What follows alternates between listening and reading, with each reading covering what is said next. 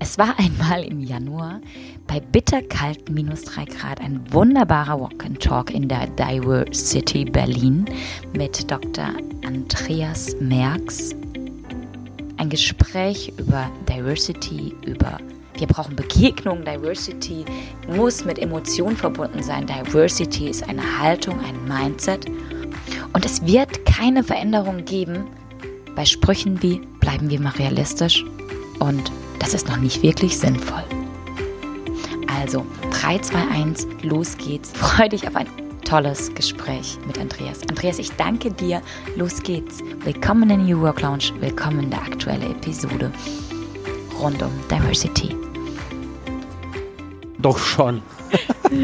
so, jetzt habe ich mich ein bisschen warm geredet. Das ist gut. Ja, wollen wir hier entlang gehen? Da ja. Dann wird es doch auch, glaube ich, ruhiger, oder? Ja, wir gehen jetzt immer hier lang. du kannst auch gleich mal erklären zur Begrüßung. Ja. Dürfen wir jetzt einfach rübergehen? Wir sind ja hier in Berlin, Nähe Friesenstraße. Ja. Und waren ja auf der Suche nach einem ruhigen Eckchen, mhm. einer ruhigen Bar, um uns da hinzusetzen. Aber es gab kein Plätzchen für uns. Ähm, und wir waren in sehr verschiedenen Cafés. Ne? Ja. Also es war so einiges geboten. Und jetzt laufen wir doch auf der Straße. Ja.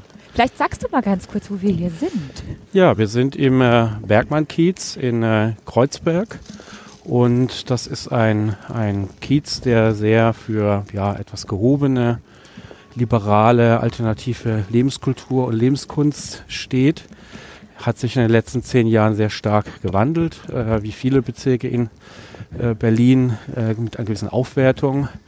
Ähm, hier sind sehr viele Menschen aus unterschiedlichen äh, Kulturen, die hier eng zusammenleben, aber es ist alles so ein ganz gutes, gehobenes Niveau, was man auch sieht. Viele Kultureinrichtungen, viele Cafés. Mhm. Es ist alles relativ schick geworden. Das mhm. ist ja erstmal nicht schlecht, aber zum Teil ging es auch, wie auch in anderen äh, Kiezen in Berlin, auch mit einer Verdrängung von Alteingesessenen ein, einher weil das einfach auch dadurch sehr teuer geworden ist, ja. also sogenannte Gentrifizierung.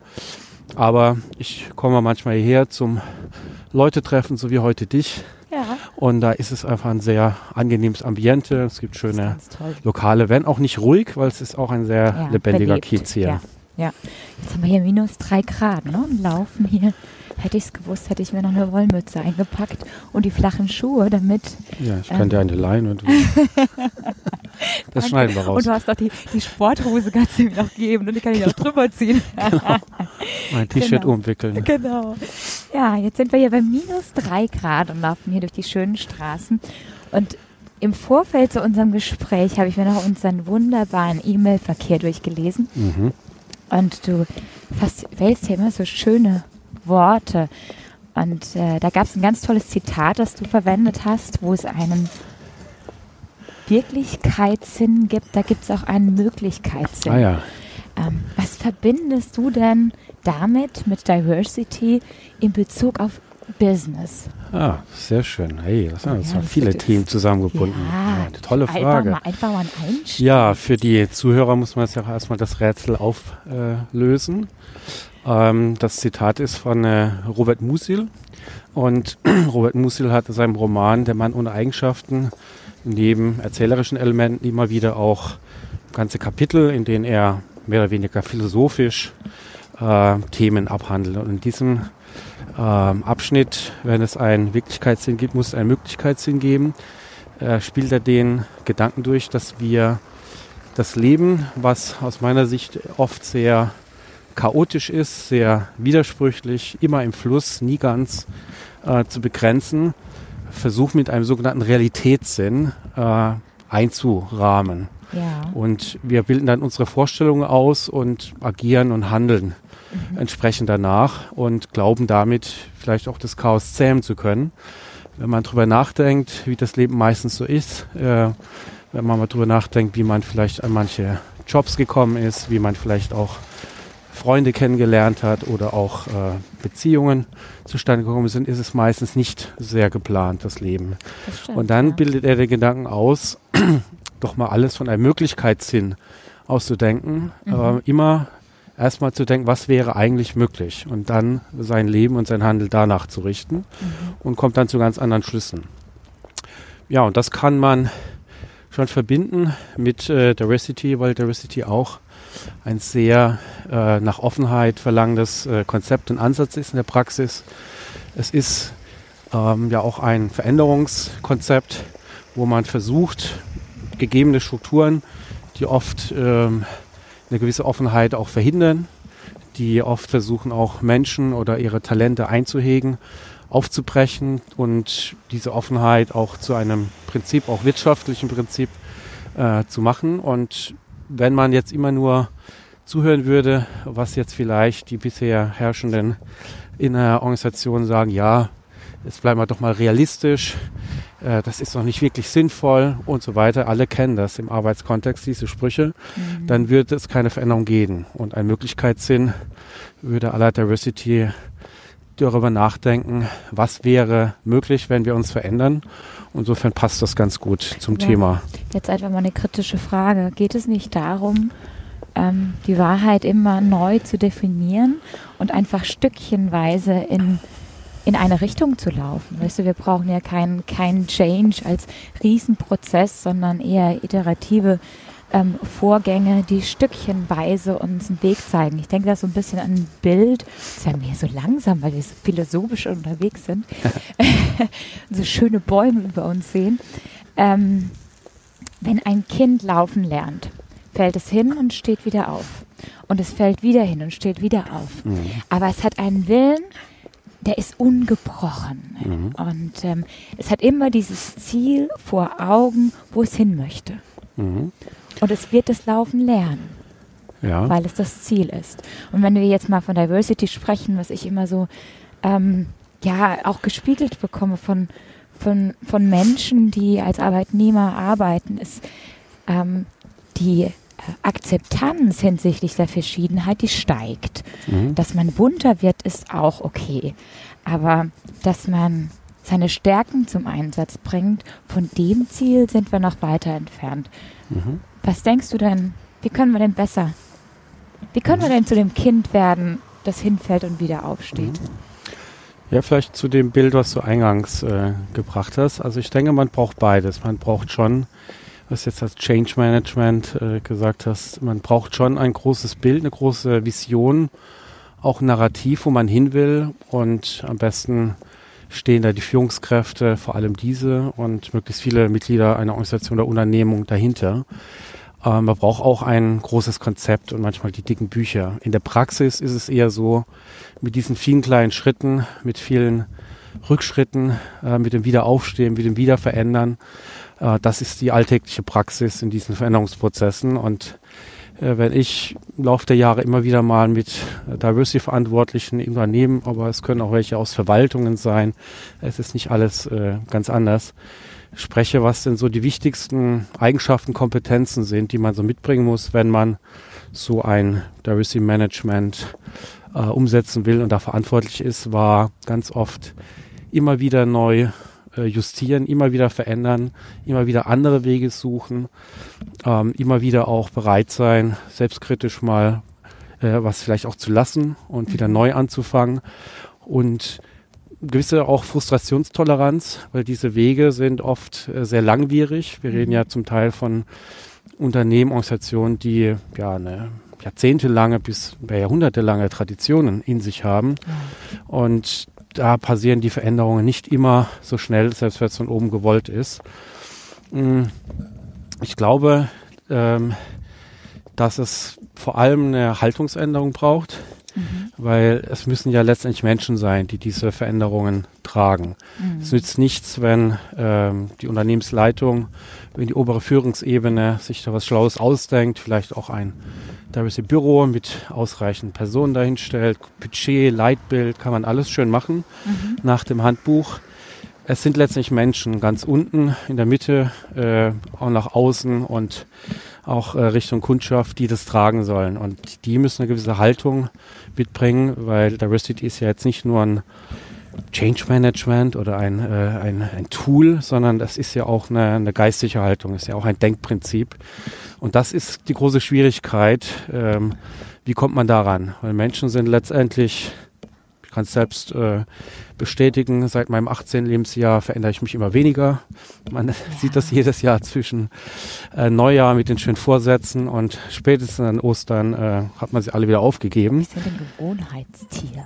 Genau, also wir sind ja. sehr veränderungsresistent. Ja, und die, die Gehirnforschung sagt uns eigentlich, äh, dass sowieso 99 Prozent läuft unbewusst ab, geprägt und so weiter. Und es ist ganz, ganz schwierig bei Menschen äh, Veränderungen dann größeren Ausmaß zu bewirken. Ne? Ich hatte gerade eine Studie die Tage, die sagte 80 Prozent läuft dem, läuft dem Autopiloten. Du sagst das 99. Ja, vielleicht ja. bin ich noch skeptischer als die Studien, aber wahrscheinlich haben die Studien recht, aber es ist ein sehr großer Anteil. Ja, genau. Und dann ähm, Veränderungen herbeizuführen, Haltungsänderung ist sehr, sehr, sehr schwierig. Man weiß es zum Beispiel aus der äh, Evolution von äh, Trainingswirkungen zu der Rüssi, auch zu anderen Themen, dass selbst bei zweitägigen Workshops, was jetzt sehr beliebt ist, zum Beispiel Unternehmen Unconscious Bias, also ein Vorurteilsbewusstsein zu entwickeln, selbst bei zweitägigen Workshops kommt so gut wie keine Haltungsänderung dabei ja, heraus. Man sagt sowieso von dem, was in Trainings behalten wird, da liegen wir bei 10 Prozent. Das heißt, wenn du dir eh nur 10 Prozent von dem behältst, was da ähm, gelehrt wird oder was du dir auch erarbeitest, ähm, was soll dann zu Verhaltensänderungen führen? Ich habe jetzt ganz kurz ähm, hier mein Büchlein ausgegraben, äh, weil ich, lass mich mal schauen, ähm, von der Katharina Krenz, sagt ihr bestimmt was, Bosch. Mhm.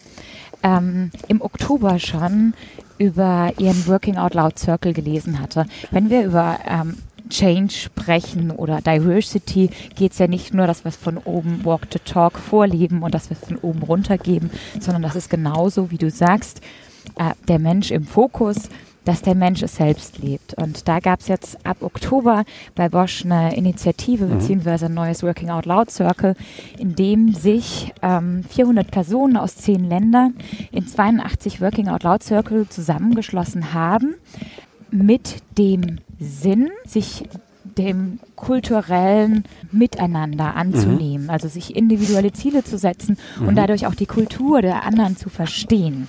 Und ich fand es sehr interessant, weil dann geht es ja nicht nur darum, also ich selbst habe äh, diverse Working Out Loud Circle abgeschlossen, aber bin auch in einem drin, dann bekommst du natürlich selbst dieses Gefühl für dieses Gegenüber und ein anderes mhm. Verständnis und andere Erfahrungen, die du mit jemandem teilen kannst. Und auf einmal geht es nicht nur um die Frage, warum brauchen wir Diversity, ähm, sondern auch viel mehr um die Frage, Entschuldigung. Wollt die vorbeilassen? Okay, ja, wir lassen, wir lassen mal ganz kurz hier vorbei. Der Hund mit Halsband und dann gehen wir weiter. Der telefoniert mit dem so. Ausland, muss laut schreien. ähm, ja, wenn wir, ähm, dann geht es nicht nur um diese Tatsache zu verstehen, warum wir Diversity brauchen und einfach ein Verständnis zu haben, mhm. sondern es gibt auch ganz viele Erkenntnisse, die uns zeigen, wie Diversity gelebt wird. Mhm. Learning by doing, step by step. Ja. Ja? ja, ist eine sehr schöne Idee. Also man weiß es ja, ich komme ja so aus der interkulturellen Forschung, dass äh, Veränderungen äh, kognitiv ganz schwer zu erzielen sind. Also irgendwelche äh, kleinen Texte, wie sind denn die anderen so und die, die Kulturen oder das irgendwie anweisen zu wollen, wie du gesagt hast, das führt oft zu wenig. Äh, man muss es eigentlich immer mit Emotionen verbinden und das ist die alte Kontakthypothese aus der interkulturellen Forschung, dass da die Toleranz oder die Sympathie, Empathie am ehesten steigt zwischen Angehörigen verschiedener äh, Kulturen, wenn man das so verkürzt mal sagen weil, will, äh, wenn Begegnung da ist. Und das zu organisieren, mhm. äh, weil wir alle Menschen sind, ähm, das ist oft eine einfache, aber sehr gute Maßnahme. Und wir sehen da ja auch, äh, da wir Menschen sind, dass wir auf ganz anderen Ebenen als jetzt der, der Kultur, mhm. äh, das ist ja auch oft eine Kulturalisierung von sozialen Begegnungen, äh, doch ganz schön viele Gemeinsamkeiten auch haben. Ja, ich mein, glaubst du, ja, Entschuldige, ja. Ähm, glaubst du, dass wir Working Out Loud, dieses äh, System wird jetzt ähm, sowohl face-to-face -face als auch ähm, online digital umgesetzt? Ähm, glaubst du, dass wir die Möglichkeit haben, weil du hast jetzt gesagt, persönlicher Kontakt, ja. die Nähe, ähm, die geografische Nähe im Vergleich ähm, zu der Distanz, die es jetzt in dem, in dem Format gibt. Glaubst du, wir können durch den Aufbau von einer Beziehung Also indem wir sagen, wir arbeiten mit demjenigen über mehrere Wochen zusammen und lernen tatsächlich sein Why kennen. Wir lernen seine Beweggründe, wir lernen seine Bedürfnisse kennen und helfen uns gegenseitig, dass man dadurch diesen persönlichen Kontakt ähm, ja, oder dieses Benefit eigentlich, des, des eigentlichen persönlichen Kontakts aufwiegen kann. Mhm. Also geht es jetzt um äh, virtuelle Beziehungen, ja, genau. Also ich, ich frage äh, ah, ja, mich okay. jetzt einfach vom, vom Hintergrund her, wie viel persönlichen Kontakt, also wie viel Nähe braucht Diversity in der Umsetzung, dass es wirklich ankommt? Ja, ich meine, auch über äh, virtuelle Kommunikation kann ja Nähe entstehen. Also die ist ja nicht nur gegeben, wenn man sich physisch sieht. Mhm. Äh, vieles klappt da äh, sehr gut. Ich selbst arbeite sehr stark mit einem Büro in München zusammen und manchmal funktioniert es vielleicht sogar besser, wenn man nicht immer da ist.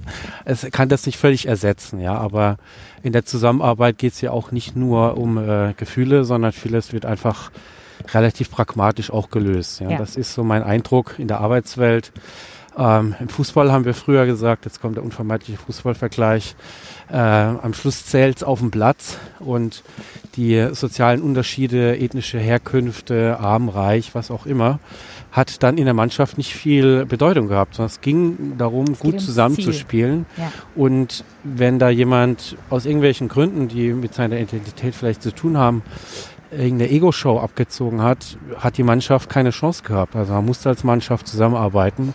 Und so ist es auch ganz oft in Teams, in der Arbeitswelt, dass es äh, Lösungen gesucht werden und vieles funktioniert. Es gibt natürlich sehr unterschiedliche Arbeitskulturen wiederum und Prägungen. Also mhm. denken wir jetzt mal nur an das Thema Umgang mit Zeit oder ähm, äh, Aussprechen von Kritik. Das ist durchaus, gibt es da sehr, schon, äh, sehr große unterschiedliche Prägungen und das kann man auch zum Teil in Workshops vermitteln oder man muss halt auch mal drüber sprechen, wenn wir jetzt in einem sehr internationalen virtuellen Team zusammenarbeiten, auf welche gemeinsamen Spielregelungen einigen wir uns denn jetzt? Mhm. Ja, und das äh, ist, glaube ich, jetzt nicht nur mal mit, wir begegnen uns mal und sprechen mal miteinander zu klären, weil äh, auch diese Kultur ist ja den Menschen nicht äh, auf die Stirn geschrieben oder er trägt sie nicht immer direkt auf der Zunge, sondern das ist ja auch in den Menschen zum Teil unbewusst drin.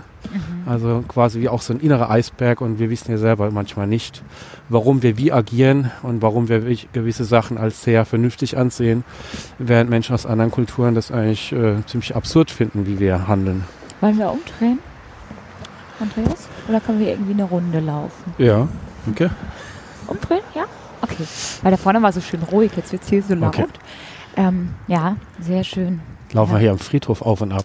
einmal hoch, einmal runter.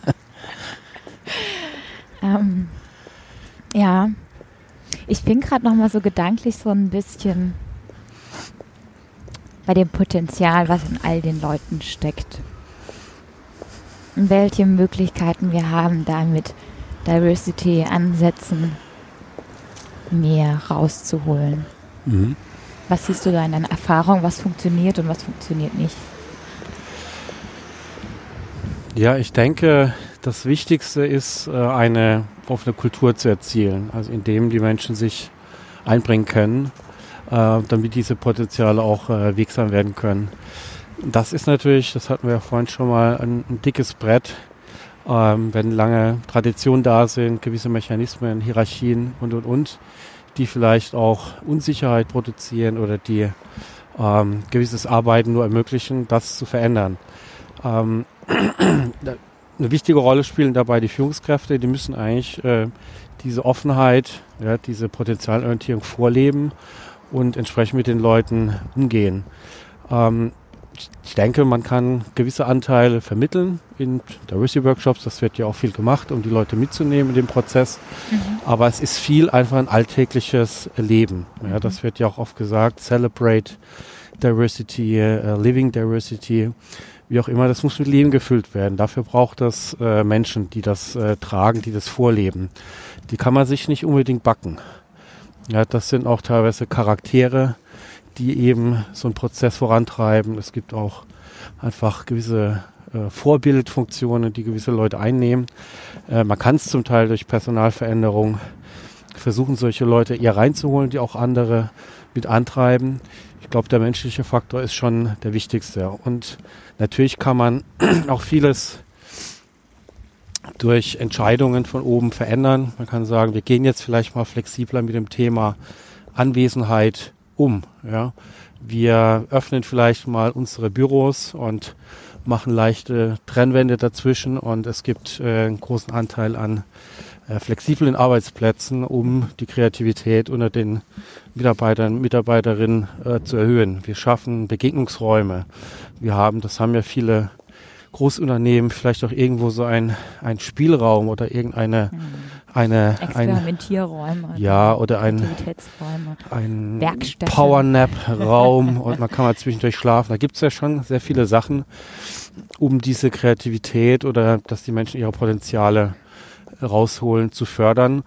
Und ich glaube, ganz am Anfang steht äh, auch, dass man ein vorteilsfreies äh, Klima schafft. Mhm.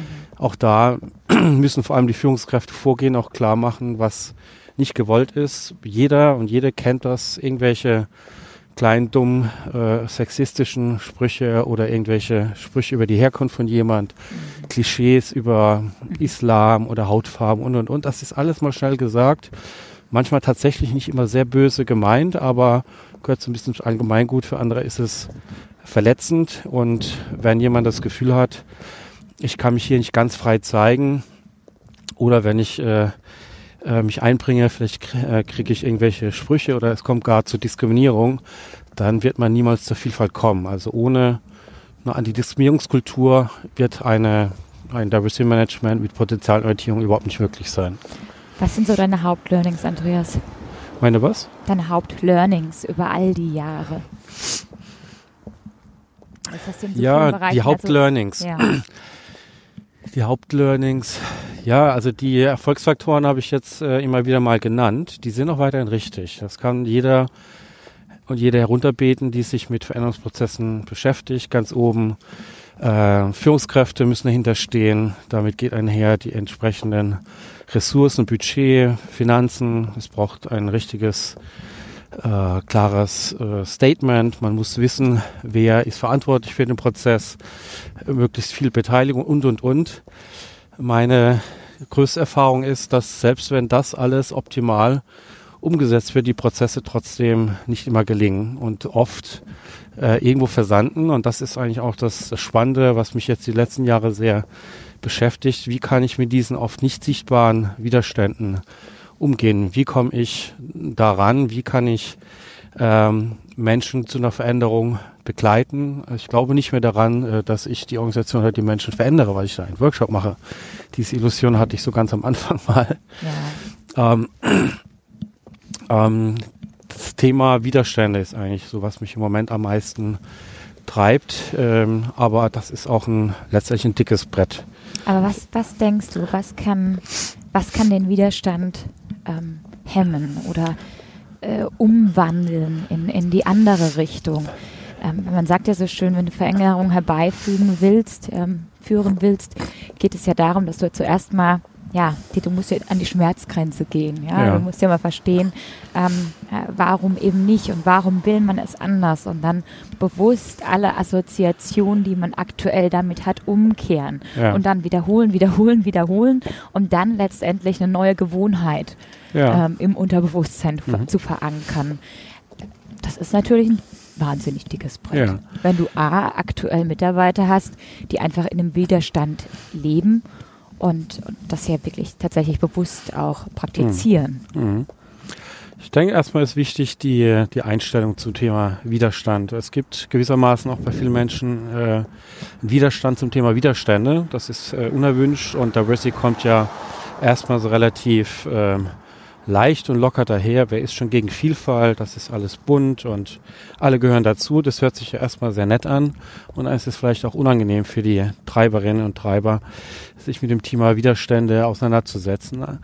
Ähm, man muss diese Widerstände auch ernst nehmen, weil letztendlich heißt Diversity eine Veränderung und Veränderung heißt in Frage stellen von Gewohnheiten, von Routinen, auch von Hierarchien man wird immer auch an dem Thema Macht früher oder später rütteln. Und die Menschen, die jetzt in der Organisation sind, in einer gewissen Position, einer gewissen Stellung, die gewisse ähm, Leistungen erbracht haben, die sich jahrelang eingesetzt haben, werden ja vielleicht auch dann hinterfragt oder ihre Position werden hinterfragt oder sie sehen sie bedroht. Also man muss es schon äh, erstmal ernst nehmen und äh, diese Ernste, äh, diese, diese Ängste vielleicht auch aufgreifen, äh, um klarzumachen, es geht jetzt hier um eine, eine Gesamtveränderung.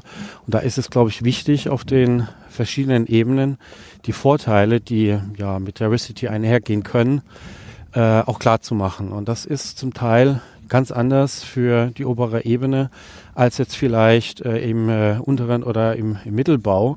Ähm, wenn äh, ein Top-Management entscheidet, wir machen jetzt Diversity und wir verändern vor allem die Personalstruktur erstmal, das ist ja oft stark erstmal so anderer Personalgewinnung, mhm.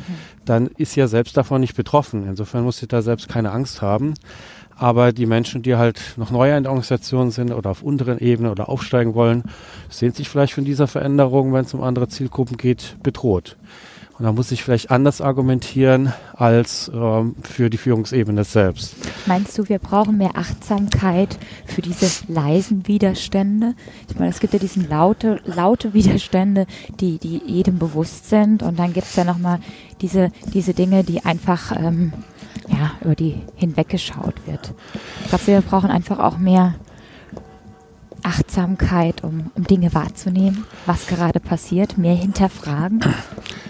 Ja, wenn man das, wenn man das schafft, äh, mit Achtsamkeit heranzukommen, dann äh, wäre das großartig. Ich äh, beobachte aber, dass die meisten Widerstände wirklich unsichtbar und auch, äh, also für mich und auch für viele in der Organisation, die ständig damit zu tun haben, nicht erkennbar sind. Das sind äh, teilweise sehr indirekte äh, Strategien, meinetwegen. Ähm, ähm, es gibt ständig Einladungen zu wichtigen Treffen und der eine Kollege, der besonders wichtig dabei sein sollte, just an dem Tag kommt immer was dazwischen. Oder es gibt äh, Dudeltaktiken, wo jemand auf den letzten Drücker eben wartet, äh, bis er entscheidet und immer sich dann so entscheidet, dass das Treffen dann wieder nicht zustande kommt. Mhm.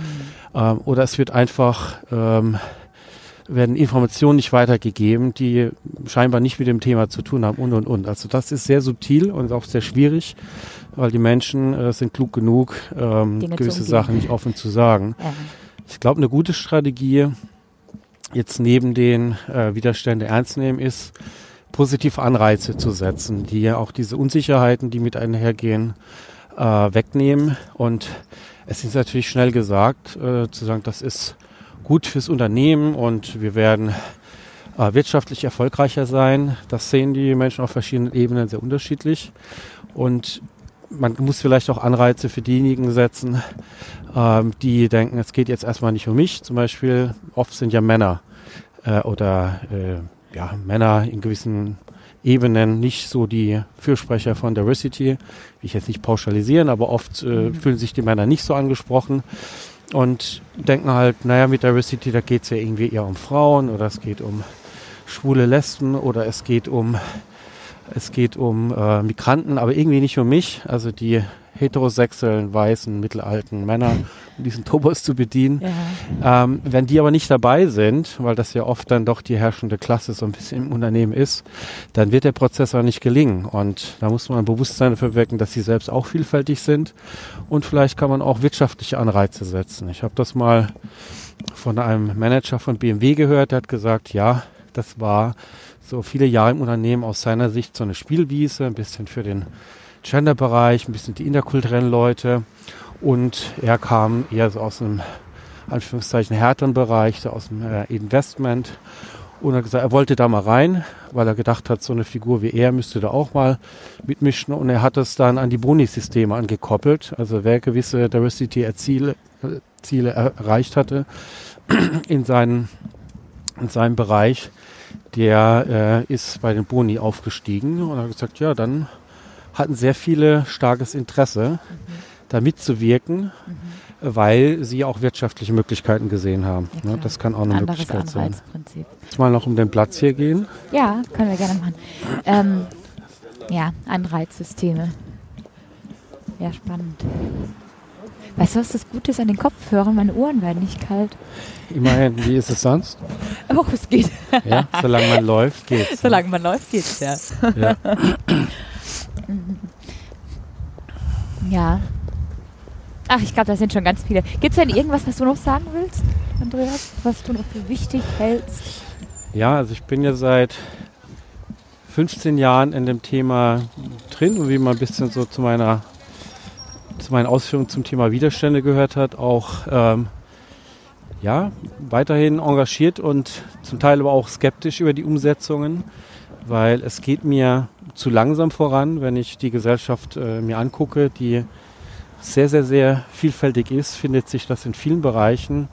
Selbst in Unternehmen, die äh, seit 15 Jahren Diversity Management praktizieren, doch vor allem in den Führungsebenen viel zu wenig. Das ist beim Thema Frauen in Führungspositionen ja nochmal sehr, sehr, sehr deutlich äh, geworden. Und äh, ich bin ein bisschen ungehalten über die Langsamkeit, weil sich die Gesellschaft sehr viel schneller verändert als die Organisation. Und in den Verwaltungen zum Beispiel haben wir ja auch äh, vielleicht mehr Frauen in Führungspositionen als in der Wirtschaft, aber zum Beispiel haben wir äh, ganz, ganz wenige Menschen mit Migrationshintergrund in Führungsebenen und generell in der Verwaltung sind ja unterrepräsentiert. Also ich will sagen, es müsste schneller gehen und da ich einfach mittlerweile skeptisch bin über diese Freiwilligkeit und Wirtschaftlichkeit, Business Case, denke ich zum einen, der Gesetzgeber müsste selbst vorangehen und zum einen selbst glaubwürdiger werden. Also die Bundesregierung selbst und die Bundesverwaltung müsste selbst ein Diversity Mainstreaming mal in ihren Strukturen umsetzen. Und wenn das glaubwürdig ist, kann man vielleicht das auch von der Wirtschaft noch stärker verlangen. Ich würde mich eigentlich für einen gewissen Rahmen gesetzliche Maßnahmen äh, einsetzen, weil ich an die Freiwilligkeit zum Beispiel am Beispiel der Frauenführungsposition nicht mehr glaube. Und ich glaube, es braucht so eine Mischung aus äh, gesetzlichen Rahmenbedingungen und äh, positiven Anreizen, um den Prozess schneller voranzukriegen. Glaubst du, ähm, man spricht so gern davon, dass Diversity ja auch ein ganz großer Wettbewerbsvorteil ist, weil die Innovationsfähigkeit hochgeht. Ähm, ja, und viele weitere Dinge. Ähm, glaubst du, dass durch so ein, ähm, so ein Pflichtteil ähm, auch einem, auf einmal auch der Wettbewerbsvorteil davon profitieren kann? Oder wird es erstmal eine wahnsinnig anstrengende Phase und wirtschaftlich naja, wird es auch anstrengend. Jetzt kommt ja darauf an, äh, welche gesetzliche Regelung man macht. Ja, wenn man jetzt irgendwie eine starre äh, Quotierung, daran denken ja oft viele, jetzt nur äh, umsetzen würde, das würde ja auch nicht wirklich die Veränderung im ganzen, äh, der ganzen Organisation, im ganzen Wie könnte Unternehmen es zum Beispiel bringen. aussehen? Ich äh, finde, man tut ja oft so, als sei das alles ganz schwierig. Dabei gibt es ja andere Länder, die zum Teil schon 20, 30 Jahre Erfahrung mit Diversity Management haben. Ja. Wenn ich dann zum Beispiel nach Kanada schaue oder nach Schweden, gibt es dort schon lange gesetzliche Verpflichtungen für Diversity Management. Ich finde sehr gut das schwedische Modell. Das sieht so aus, dass schon Unternehmen, ähm, ich glaube, es sind bei 25 Mitarbeitenden, fängt es schon an, könnte man hier in einem großen Land wie Deutschland auch durchaus höher ansetzen, verpflichtet sind, äh, Diversity-Aktionspläne aufzustellen. Das mhm. Ganze wird sozialpartnerschaftlich ausgehandelt ähm, und es wird nachgehalten von einem System, was der Staat zur Verfügung stellt, wo auch die Sozialpartner mit eingebunden sind. Und nach zwei, drei Jahren guckt man sich an, sind die Ziele erreicht worden oder nicht, gab es die angedachten Veränderungen oder nicht. Und dann überlegt man gemeinsam, warum hat es geklappt oder warum hat es vor allem nicht geklappt. Ja. Und dann justiert man. Und es gibt aber auch die Möglichkeit an Sanktionen, wenn einfach der Eindruck entsteht, trotz viel Beratung, trotz viel Unterstützung, es scheint der Wille nicht da zu sein. Und da gibt es Sanktionsmöglichkeiten. Das kommt aber nicht oft zum Tragen, weil einfach die Unternehmen das als Erfolg auch sehen und die Zusammenarbeit zwischen Staat, Sozialpartnern sehr gut läuft im mhm. Sinne von allen Beteiligten. Mhm. Das finde ich ein sehr gutes Modell. Kann man in so einem großen Land mit so vielen Unternehmen wie Deutschland nicht genauso umzusetzen, bräuchte es eine gigantische Struktur. Aber in diese Richtung sollte es gehen, wenn man das mit der, mit der ernst nimmt. Und da müsste aber eigentlich auch die Politik äh, und vor allem die Bundesverwaltung selbst mal glaubwürdig vorangehen weil auch da ist noch nicht alles so vielfältig, wie man sich wünschen würde. Ja, okay. Wenn du drei Dinge abschließend mit auf den Weg geben kannst. Bitte? Wenn du drei Dinge abschließend mit auf den Weg geben darfst, was sind das? Einfach drei Dinge aus deinem Herzen. ja, fängt sind wir vielleicht nochmal beim Anfang bei Musil, immer den Möglichkeitssinn mitzunehmen. Diversity steht für mich für ein Lebensprinzip, äh, einen Fluss, äh, der immer fließt und man nie genau weiß, wo er vielleicht auch hingeht. Dieses Bild will ich mitnehmen und einfach immer ein offenes Herz, Ohr und Kopf und Verstand für die Dinge, die einem so im Leben entgegentreten. Dann wird es ganz gut werden mit der Vielfalt. Okay.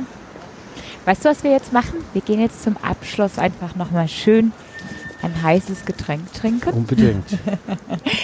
ich danke dir jetzt nochmal in dem Rahmen. Das kann man sehr, jetzt gebrauchen. Sehr, sehr für äh, deine Zeit.